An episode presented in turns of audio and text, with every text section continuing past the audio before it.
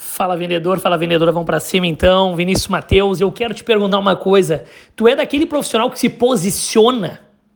Vamos pensar o seguinte, não sei se você já jogou xadrez ou joga, determinada posição que a tua rainha, determinada posição que a tua torre, determinada posição que o teu bispo tá, quando ele está posicionado, ele está colocando ou um peão em risco, ele está colocando uma torre em risco, ou um próprio bispo em risco, ou o próprio rei. E quando coloca o rei numa posição de risco no xadrez chama-se cheque.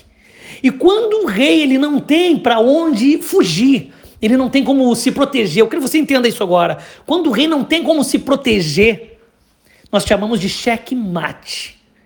Ou seja, foi a última cartada. E eu quero te perguntar, você como profissional, você tem se posicionado? Você como vendedor, você como executivo, você como comercial, como atendente, como representante comercial, como consultor, como corretor, você como profissional tem se posicionado no mercado? Perguntaram para mim certa vez agora em outro grupo sobre posicionamento e liderança e eu resolvi conversar com você sobre isso. Aconteceu, aconteceu, aconteceu o seguinte: Alguns anos atrás, em uma das instituições financeiras que eu trabalhei, participei, tive resultado, inclusive para quem já participou das minhas mentorias individuais, participou também de treinamento em company, sabe que dentro dessa instituição financeira, no meu terceiro mês, eu fiquei em primeiro lugar de todo Rio Grande do Sul, Santa Catarina e também do Paraná. Eu liderava lá uma carteira com mais ou menos 550 clientes no modelo B2B, nós vendíamos serviço para empresas, no caso, eh, capitalização, seguros de vida, investimento, etc. Uma série, um puro serviço, ok? E certa vez, o gerente geral da, daquela unidade, ele chegou para mim assim, Bah, Vinícius, tu tá de barba de novo? Cara, tu vai ter que tirar essa barba. Porque não tem nenhum funcionário aqui na agência de barba. Eu fiquei em silêncio, olhei para ele e pensei: o que, que, eu vou dizer para ele? O que, que, eu vou dizer para ele? Como é que eu vou me posicionar? Daí passou um filme na cabeça: quem é o Vinícius para esse gerente? Quem era o Vinícius para aquela agência do banco? Quem era o Vinícius para aquela regional? Quem era o Vinícius para aquela rede, para aquele estado, para aquela região? Quem era o Vinícius? O Vinícius era o profissional que mais vendia. O Vinícius era o profissional que tinha resultado. O Vinícius era o profissional que batia 150% da meta. Então o Vinícius, vou te dizer, ele não era qualquer um.